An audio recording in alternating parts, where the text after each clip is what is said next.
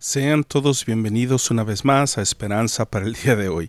Esta vez, eh, como tengo la mala costumbre, metí a Alex Navas a la silla caliente y le hice preguntas que muy poca gente le hace. Así que, sin más preámbulos, espero que disfruten esto como siempre. Se les quiere mucho y adelante, comenzamos.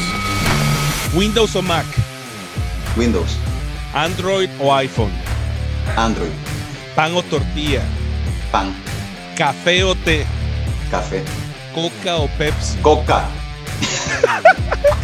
Sprite o 7-Up, Sprite, o pupusas, con la mano o con tenedor, mano, revueltas o de queso, revueltas, chicharrón o revueltas, revueltas, con curtido o sin curtido, con curtido, sin salsa o con salsa. sin salsa. Día favorito, lunes o viernes. Me gustan más los lunes. Ok, última pregunta, Alex, y tené mucho cuidado con la respuesta que me vas a dar. ¿Barça o Real? Ok, Alex, ¿estás listo? Te voy a hacer 2, 4, 6, 8, 10, 11 preguntas. Oye, vale. no podés detenerte a decir, "Mm". ok, la ronda de preguntas es como esta. ¿Cuántos años de casado tenés? 13. Ok, en tus 13 años, en los primeros 3 a 5 años, vos y yo cometimos el mismo error. Tu esposa te preguntó, mi amor, ¿cómo me veo? Esta es la peor respuesta. "Mm, dormiste en el sofá. Entonces, de la misma manera, no me podés. Hoy, sé hombre sabio. Mi esposa El silencio, el silencio otorga, como dice. Así. ¿Cómo me Ah. veo? Linda. Pero ni siquiera me has visto. Es que tus ojos me hipnotizan por tu belleza. Ah, no quiero dormir en el sofá. Hola, mi amor. ok, así es como quiero que respondas esas preguntas, ¿ok? ¿Estás listo? Ujú. No, no, no. gente Ya me hiciste sudar. no, Ya, ya me está- hiciste nervioso.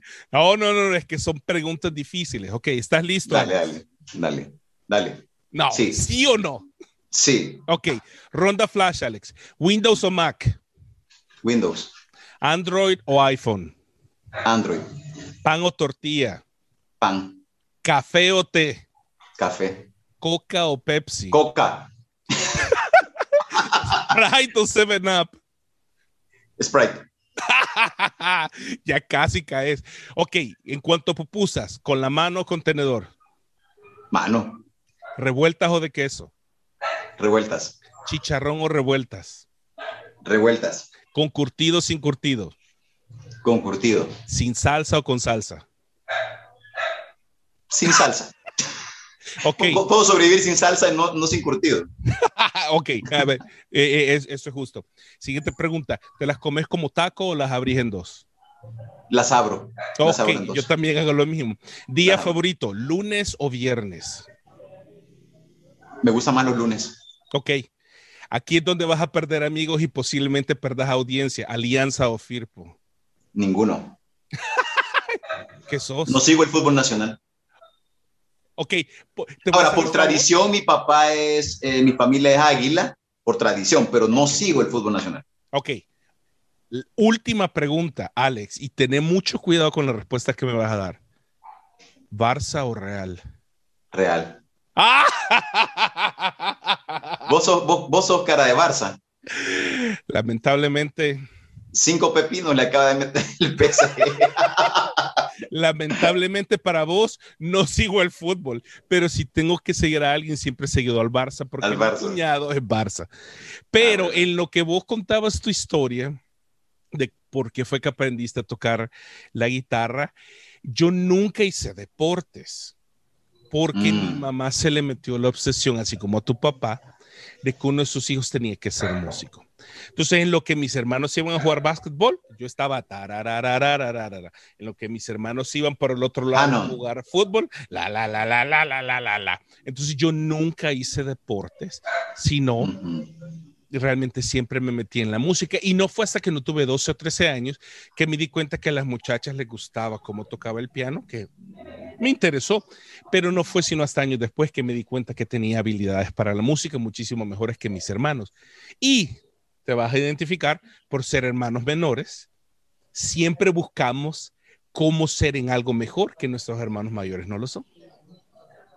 Sí, probablemente, es cierto. Yo tengo una hermana menor, tengo una hermana menor, pero de los varones soy el menor. Y sí, es cierto. De sí, pero por lo te dije, como hermano menor, no te dije el último de los hermanos. Yo soy el último. Yo tenía que, vos competiste con uno, yo competí con cuatro.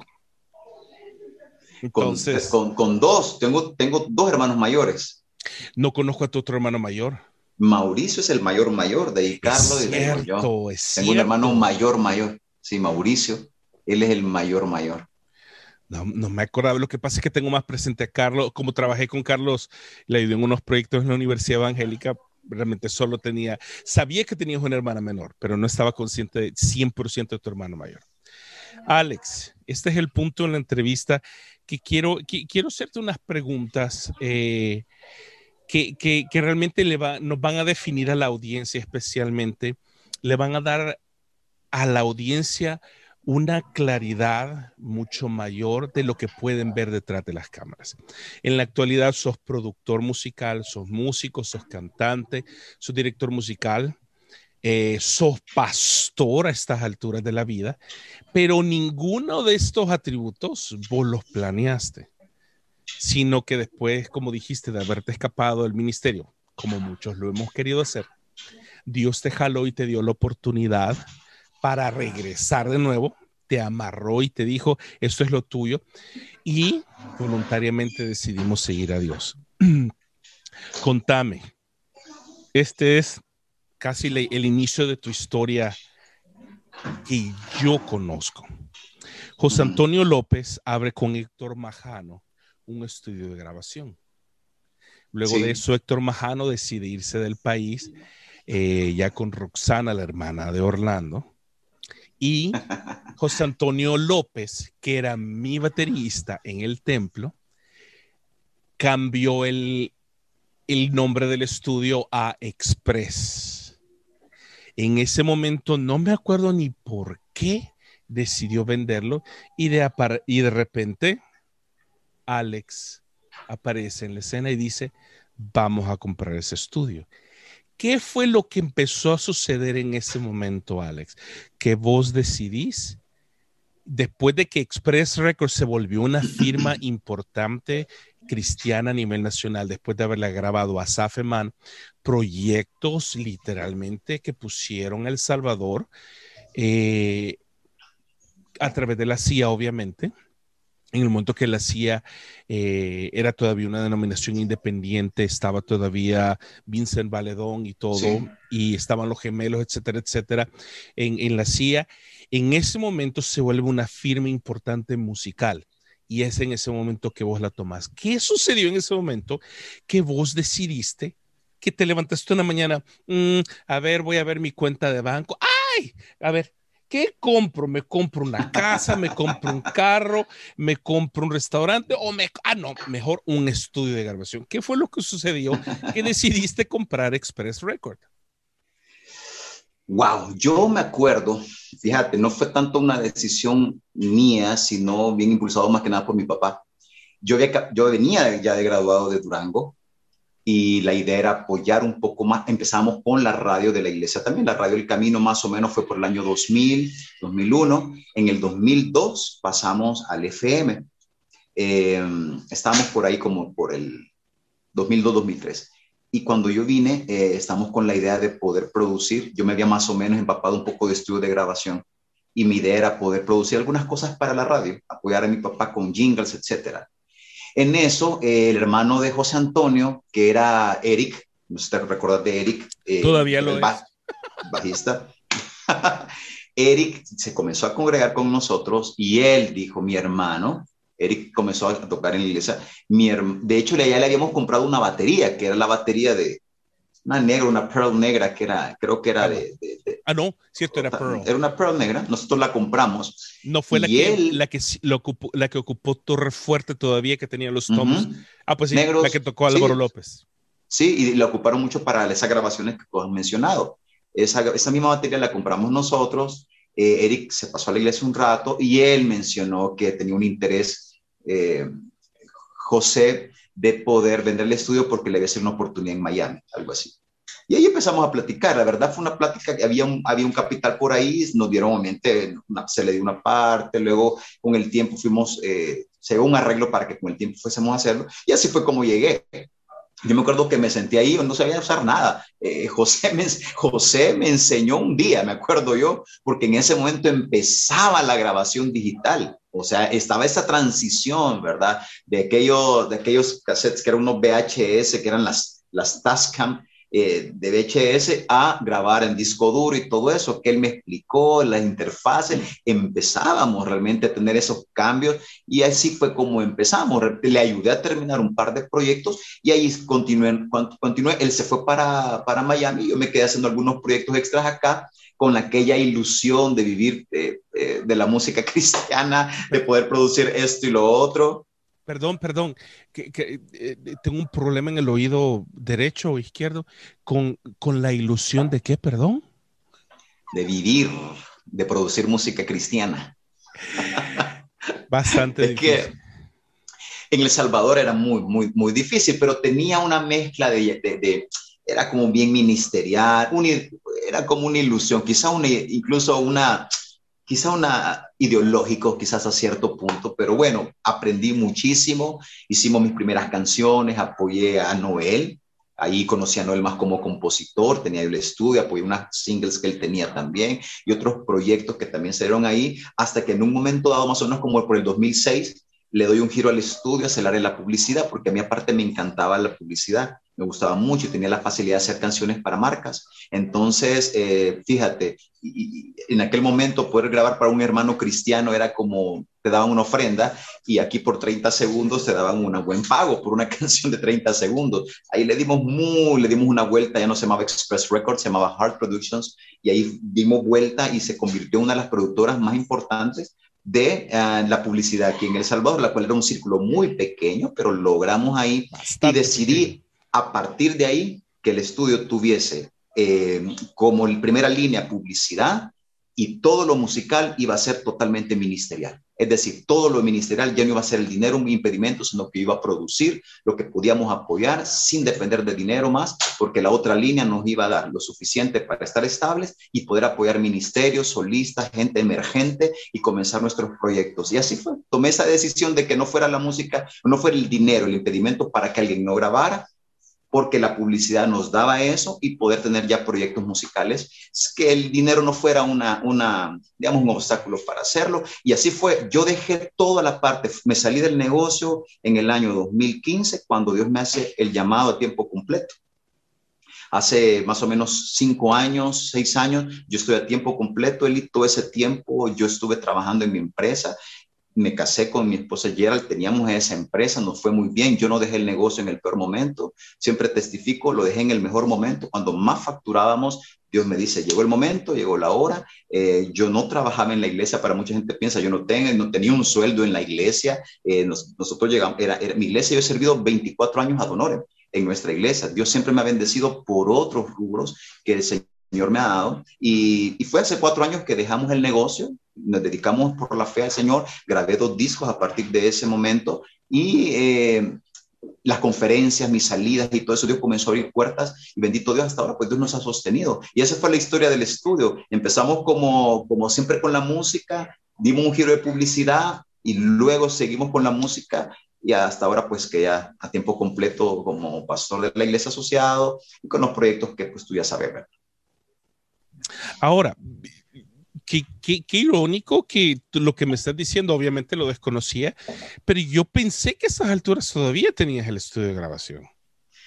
No, no, no, no, realmente ahorita nos estamos actualizando con un montón de cosas, porque cuando yo termino, cuando, cuando yo llego al año 2015, 2016, yo ni dormía, y esta era una cuestión de que ya era un llamado muy fuerte. Yo hacía muchos guiones publicitarios, hacía canciones para jingles y muchas veces me iba a una cafetería a hacerlos, a terminarlos, pero terminaba haciendo una canción cristiana, terminaba haciendo un bosquejo, terminaba haciendo algo ministerial. Y yo dije, ya no, este es el momento, ya cuando Dios te comienza a cambiar el chip, el corazón, la pasión ya no estaba allí. Y fue que llegó el momento, hablé con mi papá, me recuerdo muy bien el día que dije, voy a estar... Eh, no me gusta ser místico, de verdad te lo digo, pero tuve un sueño.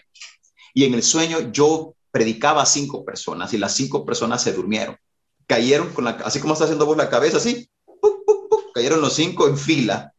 Y entonces yo me enojé. En el sueño yo me molesto y digo, ¿cómo es posible? No aman tu palabra, no te respetan tu palabra. Y me salgo de ese lugar y cuando llego yo no vi cara, no vi rostro, excepto una presencia poderosa. Inmediatamente yo sin saber dije que era Jesús. Yo dije, Jesús, mira tu pueblo, se duerme. Y en el sueño e, esa voz me decía, esa figura me decía, Alex, los que dormías eras tú y el que predicaba era yo. Tú te estás durmiendo. Y me decía, avanza, corre, llegó el momento, quema tus puentes. Eh, yo me despierto porque estoy gritando en lenguas en mi cama. El Espíritu Santo me toma, llega, se, se, asusta, me dice, Alex, ¿qué pasa? No puedo hablar en español, no puedo mencionar palabra y solo le alcancé a decir, llegó la hora, llegó el momento, y yo siempre pensé que no sabía si iba a llegar. Y no, eh, Eli, no recuerdo cuándo era, fue la última vez que con mi esposa de rodillas a la par de la cama había pasado la última vez que no habíamos buscado el rostro del Señor. Esa noche fue una noche donde buscamos el rostro del Señor y yo sabía que Jesús me estaba llamando a tiempo completo. La siguiente persona que lo supo fue mi padre. Le conté, me dijo, Alex, llegó el momento, sacó su Biblia de 38 años y me dijo, por 38 años no me ha fallado, Alex, síguela y no te fallará a ti. Segundo consejo que me dio, si vas a hablar de un, de un siervo de Dios desde el púlpito, será para honrarlo. Y tercero que él me dijo fue, ama a la gente y no las multitudes.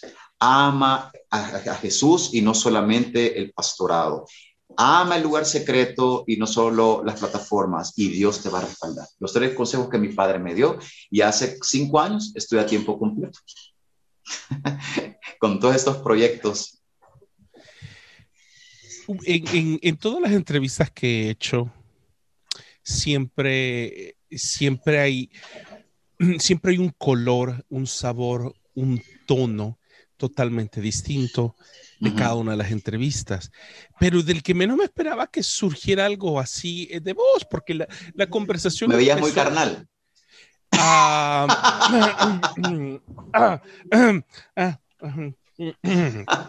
perdón, eh, carnal, ¿qué onda? Carnal? no, no, no, en ningún momento lo que pasa es esto, de que, de que Alex, si, si la audiencia no sabe, Alex ni se dio cuenta cuando yo solo apreté el botón de grabar y empezamos a grabar.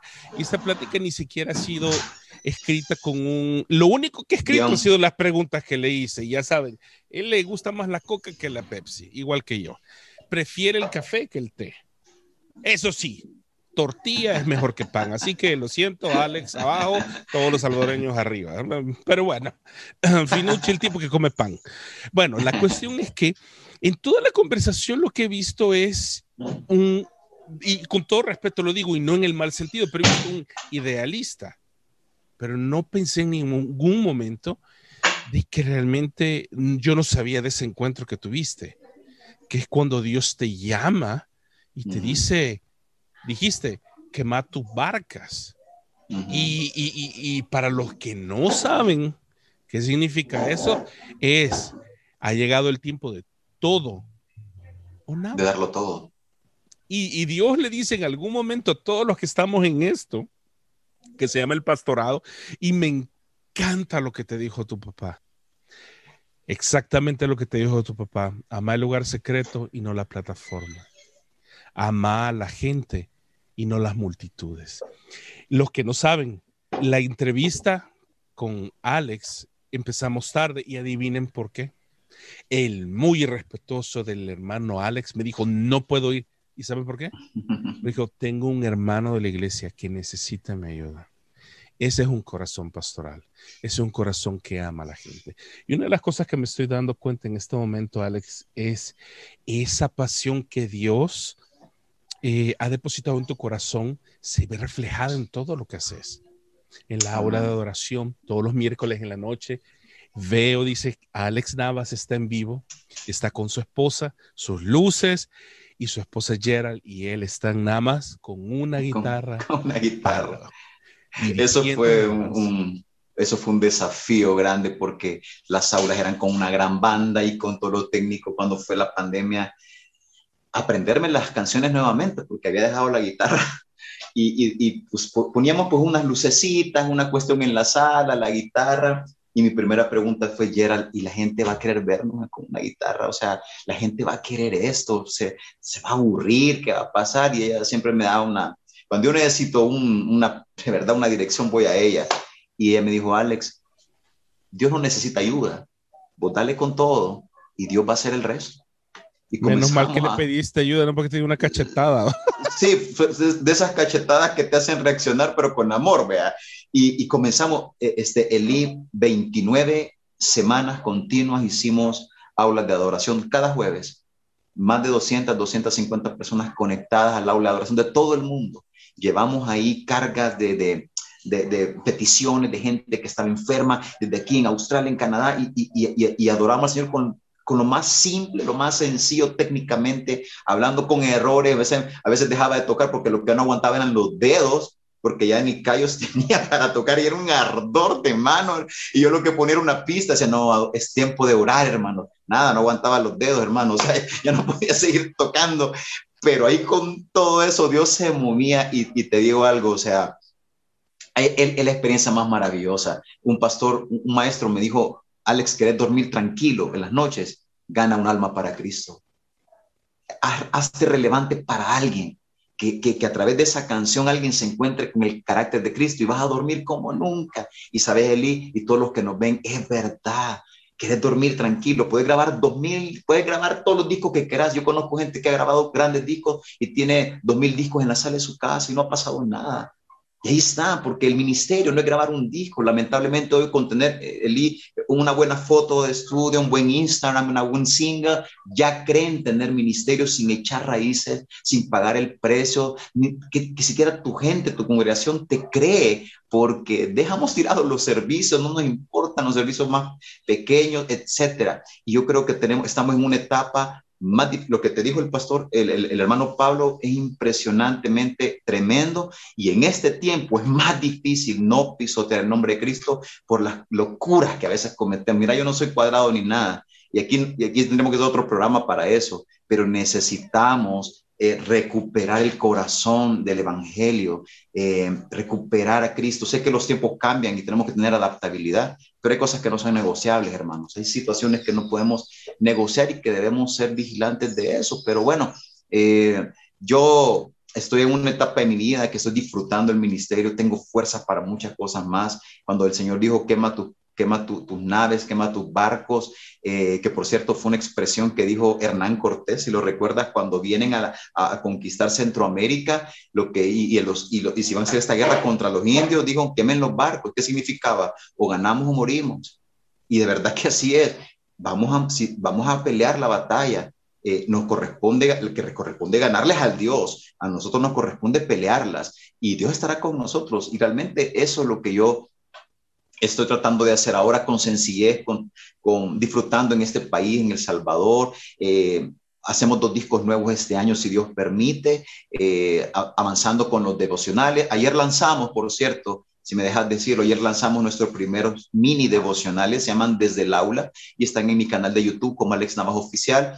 Eh, tú ya habías salido también con tus devocionales, bien chéveres, y, vamos a estar ahí, sí, ahí mero, vamos a estar, si puedes entrar en mi página de, de, del canal de YouTube, estamos haciendo estos mini devocionales sobre adoración, sobre cómo se aplica esa adoración al Señor, pero también cómo se relacionan esos atributos de Dios con nosotros en nuestro de vivir. Y así que, en fin, contento, pleno, eh, Eli, y gracias por, de verdad, por, por dejarme, es eh, una de las de las entrevistas más interesantes que he tenido, la verdad. Eh, no es que tenga tantas, pero casi siempre se va todo como por muy ministerial y hoy me he sentido muy, muy bien, muy cómodo. No, una de las cosas que sí te quiero decir, Alex, es que yo ya vi ese devocional que hiciste y me voy dando cuenta hasta ahorita en este momento que es el primero, corto, conciso y preciso.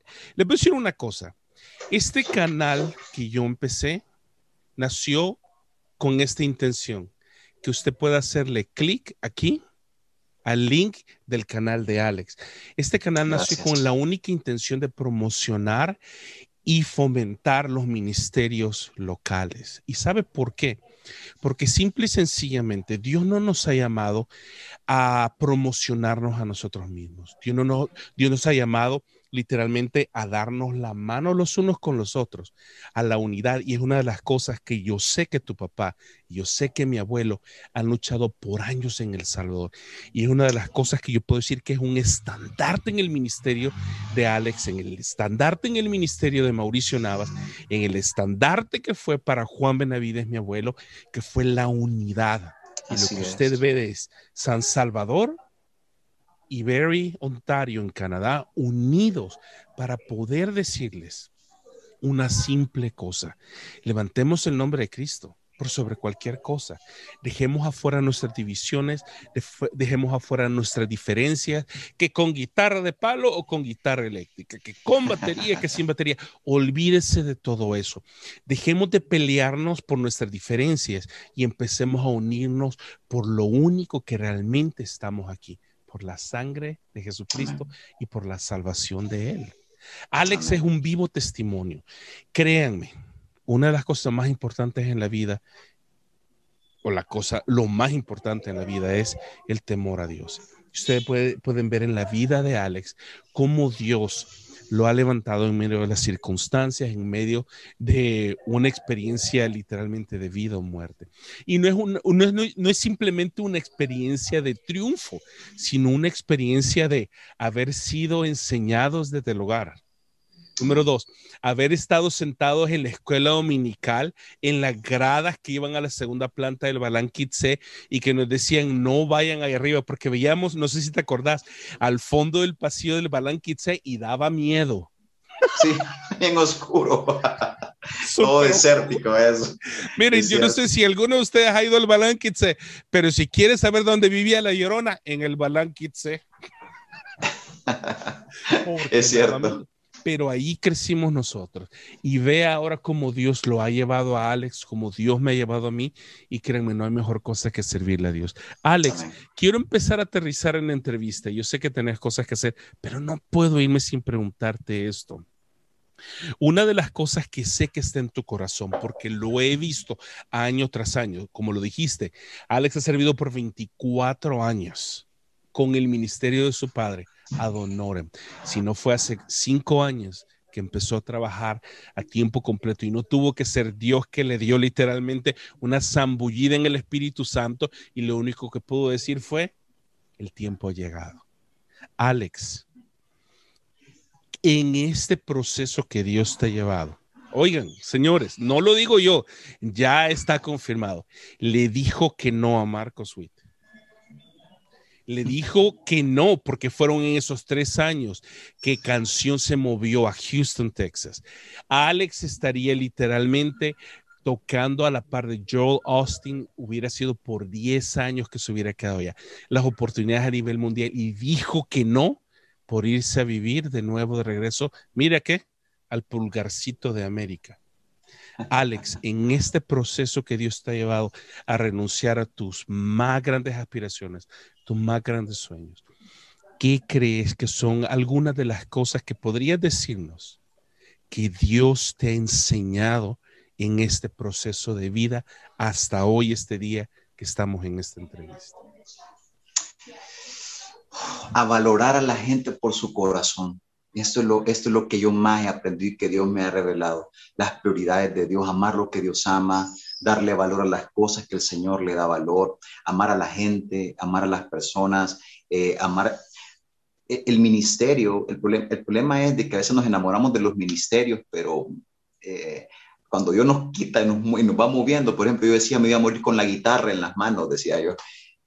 ya ni toco, o sea, ya ni toco guitarra, yo, eh, no, que voy a ser músico, te, cuento algo, tengo un amor por la palabra, hermano, más que por la música. Sigo, grabando, sigo haciendo cosas musicales, pero, pero es como una excusa para llegar con la palabra después. Quizá una canción llega antes que una predica, entonces estoy como, como, como eso, pero hoy amo la palabra del Señor, he aprendido la dependencia, a desmaterializarme como no te imaginas Dios me ha, quitado el orgullo. Cuando yo vine de Durango, a veces los ex Durango tenemos como mucha musicalidad y queremos llegar a revolucionar la musicalidad en la iglesia. Dios me habló con eso. Exacto, queremos llegar a, ser como, como integrity en nuestra iglesia. Y eh, dentro del proceso, por ejemplo, cuando tomo el cargo en la iglesia, nos quedamos solos con el Ministerio de Alabanza. Cuando Dios comenzó a poner mi inquietud de que el ministerio, es, ese es otro tema, pero cuando, cuando yo regreso, tomo la iglesia, el Ministerio de Alabanza, Luego pasa un evento en mi vida que me hace buscar al Señor más con profundidad y dijimos, vamos a orar más chicos, vamos a hacer esto. No le gustó, poco a poco la historia es muy larga, nos quedamos solos, mi esposa y yo en ese momento todavía éramos novios. Y luego Dios me dijo, Alex, ahora, porque yo oraba, fíjate, la cuestión era que si querías cantar el domingo tenías que llegar a la oración los lunes y si no llegabas no tocabas. Entonces la gente llegaba el domingo tarde poniéndose la corbata y desde arriba decía, no subas, ahí quédate. Solo decirles eso era una bomba porque eran mis contemporáneos, eran mis amigos con los que había crecido. Nos llegó el día que nos quedamos solos, las sillas estaban vacías, llegó el día que solo Gerald y yo llegamos ese lunes. yo lloré, me frustré, dije, hice algo mal, ¿qué pasó? Y bueno, orábamos por las sillas. Mándanos la gente, mándanos un bajista, mándanos un tecladista. Y una de las cosas que aprendí es el hecho de dar oportunidades. Nosotros tenemos, a veces descalificamos a la gente muy rápido. Y Dios me dijo, Alex, siempre las has tenido. ¿Quiénes? Los niños que llevan los ensayos. Fulano de tal que audicionó cuatro veces y tú lo bateaste. Aquel batero que llegó y tuviste que no traía para eso que tú le despreciaste. Como David fue cuando iba a la cueva de Dulam, los siguieron los enlutados, los endeudados, los amargados de corazón. Eso los tenés ahí. Ahora llamalos. Las firmitas. la firmita, los que nadie quería o sea, los, los, que menos tocaban bien, y los, los, los amateurs. Yo decía, Señor, pero esto no pueden tocar. Está bien, no pueden tocar, pero el músico naturalmente crece en la música. Lo que no es natural es que crezca en intimidad y puede formarlo desde ahí. Wow, el, algo que he aprendido es no menospreciar a la gente, porque puede estar delante del futuro revolucionador, de la alabanza, el predicador, un escritor impresionante, y a veces los menospreciamos. Quizás lo que más he aprendido es a depender de Dios y a dar oportunidades a la gente, porque te puedes sorprender delante de quién puedes estar y puedes ser parte de la vida de esa persona y sumar a sus vidas. Aquí van a ver el link, creo que es aquí o aquí, no estoy seguro pero te voy a contar una historia. Aquí van a ver el link de esa entrevista. Fue una de mis primeras entrevistas y se llama la entrevista Niño de 11 años decide seguir a Dios. Y no fue hasta que lo entrevisté que me di cuenta realmente de lo que está diciendo Alex. De verdad, los motivos que ve en esa entrevista. Uno viene de Durango y uno viene eh, con, la, con la fobia del palonrismo. ¿Te acordás? Sí. Que nos dicen, Aquí ya no es para la honra y la gloria del Señor. Tiene que ser con excelencia. Marcos, sino que todo con excelencia. Pero la verdad, y se lo digo, si usted está viendo este programa y un día trabajó conmigo en el Ministerio de Alabanza y yo lo atropellé, le pido perdón desde lo más profundo de mi corazón, porque tanto Alex como yo nos enseñaron eso sin ninguna mala intención, porque en el momento que nos enseñaron eso, había demasiada mala música cristiana. Si no, googleé quién es Eddie Trini. y va a ver a lo que me refiero, de qué tan mala música había en ese momento. Pero como dice Alex, se nos olvidó que detrás del instrumento había una persona de carne y hueso. Ve esta entrevista del niño de 11 años que llegó, tenía tres bateristas. Uno era el mejor, terminó embarazando a su novia. El segundo terminó vendiendo otras cosas por allá. Y no me quedó nada más que ese niño de 11 años que no sabía tocar, pero tenía una cosa que Alex acaba de decir. La música con pasión se forma se forma. Pero el corazón del adorador es algo que debe de ser una decisión voluntaria. Y este niño empezó a tocar conmigo, solo empecé a cantar, le dije, en el poderoso Israel solo vas a tocar dos veces el, el crash, cuando empezamos y cuando acabamos. Larga historia corta, cuando me fui en el 2005 de la iglesia, en la actualidad él es todavía el pastor de alabanza que me suplantó a mí Y créame, no hay mayor satisfacción para nosotros como pastores, como líderes de alabanza, como músicos, de poder darle valor a cada una de esas personas, las cuales trabajaron. Y yo le digo a toda la gente con la que trabajo, miren señores, dos cosas les digo. Número uno, si usted dice que ha sido llamado a la música, hereje. La Biblia no dice eso. La Biblia nunca llamó a nadie al ministerio de la música. Llamó a los levitas para varios ministerios, incluyendo David era músico, pero sobre todo fue un siervo de Dios. Y número dos, lo más satisfactorio es que la gente que trabaja con nosotros, usted en el ministerio, no lleguen a quitar nuestro trabajo como pastores de alabanza, porque quiere decir que hicimos buen trabajo formando gente que va a poder seguir el llamado de Dios para sus vidas. Y yo creo que esa es una de las lecciones más grandes que hemos aprendido en la vida, que hemos ido en contra de nuestro palonrismo, pero hemos aprendido a valorar a la gente. Alex, última pregunta que te quiero hacer. ¿Qué le dirías a esos pastores, a esos líderes, a esos niños, a esos jóvenes, al papá, a la mamá, al nieto, al, al, al perrito que nos está viendo en la tele, si querés, que quiere servir a Dios? Pero no saben ni por dónde empezar. Y en tu experiencia les podrías decir esa palabra clave que necesitan para encontrar esa clave del engranaje para poder seguir a Dios y servirlo, no necesariamente en la música. Como lo dice Alex, óigame, este tipo tocó con Marcos Witt. Este tipo le dijo que no a Marcos y a Marcos no le gusta que le digan que no. Yo se lo digo por experiencia. Existe la leyenda urbana y lamentablemente la evidencia está así. El cumpleaños de Marcos. Ya viste la historia, ¿verdad? Más o menos, creo que sí. Ok, a alguien se le ocurrió, en México tienen la mala costumbre de que dicen todos mordida, mordida. Ah, Era el cumpleaños de Marcos, yo estaba a la par de él. Viene Marcos, muerde el pastel, yo meto la mano. Le empujas la cabeza. No, no, no, no, no, Esa es la mentira del diablo que te han dicho. Yo no empujé. Yo metí la mano y cuando dije, no, ¿cómo le voy a hacer esto a San Marcos? Uy, Dios me libre y me guarde. Cuando 5 a 10 o 15 Vivianes tiran la mano y la mía la que tocó la pelona de Marcos y solo soy en la mesa como buen salvadoreño, pelengán. La tiembla, la tiembla la mesa tiembla. Tiembla. Todo el mundo toma las manos, todo el mundo hace esto y yo me quedo. Y todas las fotos hay evidencia a nivel mundial de que mi mano fue la que le restregó la cara a Marcos en el pastel. Peor, se levanta los lentes trabados en el pastel, solo se le ven los ojitos azules y la barbilla completamente roja del semejante talahuastazo que se vio en el pastel. Así que, del músico que despreció a Marcos y del músico que le dio un talahuastazo a Marcos en el pastel, ¿qué nos dirías a esas generaciones de gente que quiere servir a Dios, pero necesitan ese engranaje, esa palabra clave que necesitan? ¿Qué nos podrías decir para la audiencia? Obviamente deben haber muchas formas de encontrar este llamado, quizá hablando con gente, con mentores espirituales. Te voy a decir lo que yo, te voy a decir lo que a mí me pasó, lo que yo encontré.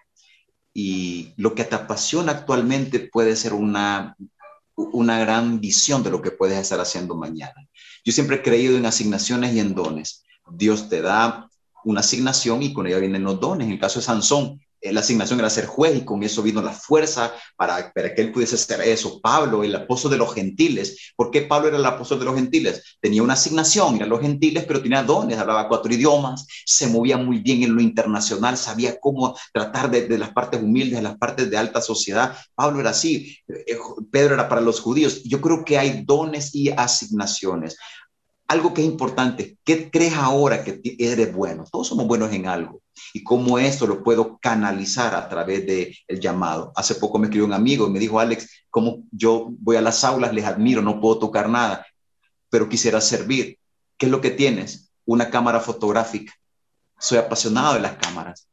Entonces le digo, llegate al aula, empieza a tomarnos fotos, necesitamos subir a, la, a las redes la foto. Y el, este jueves comienza él, está tan contento Eli, siente, Ale, gracias por esa oportunidad, he querido servir. A, veces solo necesitamos también juntarnos con personas correctas que te den oportunidades, que te ayuden en eso, pero lo que te apasiona hoy puede ser una gran señal de lo que puedes estar haciendo el día de mañana. Alguien me dijo, Alex, Dios me está llamando, pero nadie cree en mí. Hermano, si Dios te está llamando, Él ya creyó en ti, dale. O sea, si Dios te llama, dale. Si, la gente, las cosas no se te van a dar, como un amigo me dijo, Alexis, se me dan las cosas, las cosas no se dan. Tienes que trabajar, tienes que esforzarte, tienes que estar ahí, tienes que tener la disposición. Eso sí, cuando le dices a Dios, úsame, Él va a ir por sobre tus limitantes limitaciones. Él te va, él no le importa lo que eres bueno, lo que eres malo, él te va a llevar a cosas inimaginables como lo hizo conmigo, como lo hizo con Elí. Eh, yo era la persona menos indicada para hacer lo que ahora hago, sin embargo Dios aceleró procesos conmigo, simplemente le dije, úsame y él me llevó al límite, ¿sabes? Yo nunca he dudado de mi llamado. Nunca he dudado de que si estoy haciendo lo que me corresponde. Lo único que yo he dudado es si doy el ancho para poder hacer lo que Dios me está si soy si, puedo. Y me dijo una persona hablándole sobre esto le decía mira yo no sé si soy capaz y él me dice Alex vos te has sentido incapaz para el ministerio sí a veces te has sentido que no tenés lo suficiente. Sí a veces sabes sentís que no tenés las herramientas para hacerlo. Sí sabes por qué por qué porque es verdad me dijo es verdad, ni son capaz ni tener las herramientas, pero ahí es donde Dios obra. El Espíritu Santo te echa la mano, Él te ayuda, Él te capacita, Él te forma. Y me decía, profundiza tus raíces de intimidad, conoce al Espíritu Santo y el resto lo hará Él. Así que yo aconsejo esto, mira lo que tú eres bueno ahora, y que sea una asignación para tu vida en los ministerios, sobre todo en este tiempo que hay tantas oportunidades para servir al Señor. Júntate con personas que hagan arder tu corazón, que sumen, que sumen a tu vida. Deslígate un poco de las relaciones que te alejan del Señor. Y por último, profundiza en tu relación con Dios, habla con Él, con el Espíritu Santo, y Él hará el resto en tu vida. Te voy a contar una historia. ¿Quieren saber quién es la persona más incapaz de hacer lo que hace? Soy yo. Eh, nunca he revelado esto, pero, pero lo voy a hacer con mi primo. Usted cree que no es capaz, y es cierto. Le digo a una de las, de las directoras de alabanza, eh, soy pastor asociado, la iglesia se llama The River International Church en Hamilton, Ontario. Oiga, y usted dice que sufre en el ministerio. Le voy a contar un chiste. Yo manejo dos horas el domingo para poder ir a servir a mi iglesia de ida y de regreso otras dos horas. La iglesia en la actualidad, por todo lo de la pandemia aquí en Canadá, todavía estamos cerrados. Solo me reconoce lo de la gasolina, pero nunca he disfrutado el ministerio tanto como en este momento, especialmente ahorita que me puedo conectar con la gente. Una de las directores de alabanza tiene 27 años, está casada y le estoy capacitando porque eso Dios nos ha llamado a motivar a la gente a poder capacitar. Y me dice, Eli me dice, yo no sé si voy a dar el ancho para cantar y para dirigir la alabanza, nunca lo he hecho. Y le voy a fingir por un momento, imagínense que yo no hablo español. Esta es una iglesia que habla completamente inglés. Para los que son amigos míos y conocen, en el colegio yo fui malo. En el instituto bíblico, usted puede ver todas mis calificaciones en la universidad y adivine con qué nota pasé inglés? Seis. Puro panzazo. Aprendí inglés, no fui a la escuela a aprender inglés, sino que tenía hambre y si no lo hablaba, no comía. No comía. Si no lo hablaba, no iba a traer alimento para mis hijos ni para mi esposa. Y lo tuve que hacer. Diciéndole a usted eso, se lo dije a ella la persona menos indicada para estar aquí. Sir Joe, que no lo mucho lo hablo lo que quiero usted. en mi inglés chapuceado, yo hablo inglés. Si los canadienses no me entienden, problema de ellos. Pero yo hablo inglés. Pero lo que te quiero decir es que en mis limitaciones, Alex, en tus limitaciones, Dios nos ha usado. A estas alturas va a haber aquí el link de, mi, de lo último que he compartido, cómo encontrar mi potencial en Dios. Y con esto quiero terminar, porque me encanta lo que acaba de compartir Alex. Me fascina.